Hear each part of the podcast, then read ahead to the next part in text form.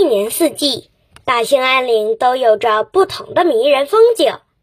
这里也是勇敢的鄂伦春人的故乡。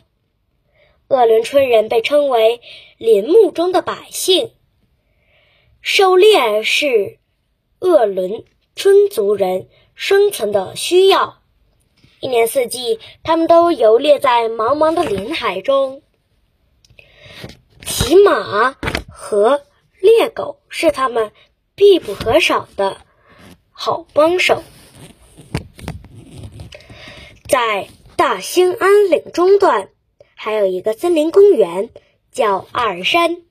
这里有郁郁的树林、澄澈的天池、神奇的矿泉，是著名的度假胜地。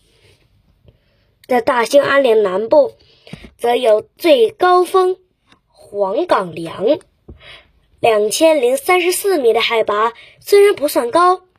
却足以容纳丰富的物种。美丽的大兴安岭不仅有着绚丽的北国风光，还有着丰富的矿产，给予给这里生活的人们。我们常说“靠山吃山，靠水吃水，一方水土养一方人”，这些话是大兴安岭的真实写照。